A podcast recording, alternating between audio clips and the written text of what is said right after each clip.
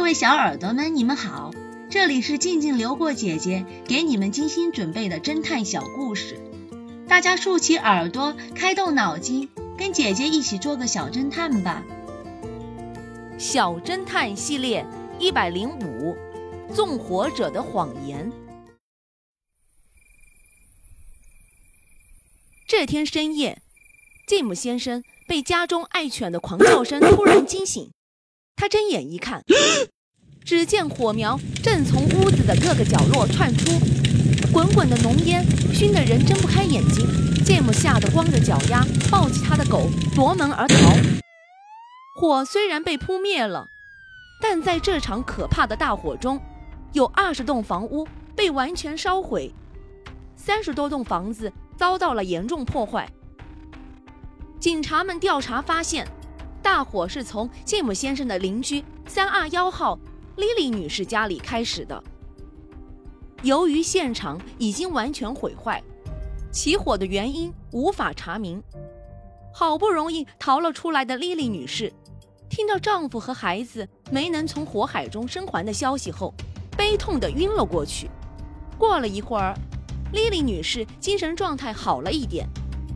X 神探开始询问她起火的原因。莉莉女士说道：“我们昨天晚上参加了一个朋友的生日聚会，一直到深夜才回家。回到家以后，我丈夫和孩子都说很饿，我就去给他们煎牛排。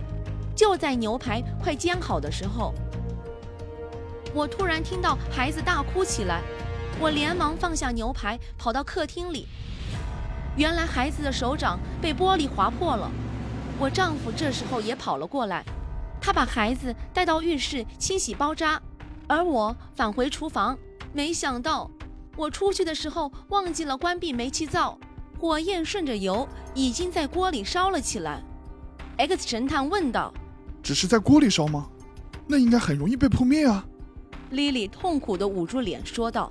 这时候我犯了个不可饶恕的错误，我当时完全慌了，随便提起一个桶就朝油锅里浇了过去，谁知道桶里面也是油啊，整个厨房一下子就着火了，我甚至都来不及通知我的丈夫和孩子。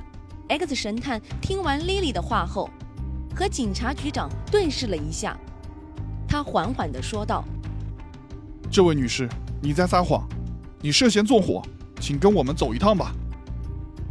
聪明的小侦探们，你们知道莉莉的叙述中有哪些破绽吗？下一集告诉你们真相哦。最后的指纹，这个故事的真相是：欧文是按门铃进来的，所以门铃的按钮上还留下了一个指纹。而警察敲门进来的原因。就是为了不破坏这最后一个还没有清除的指纹。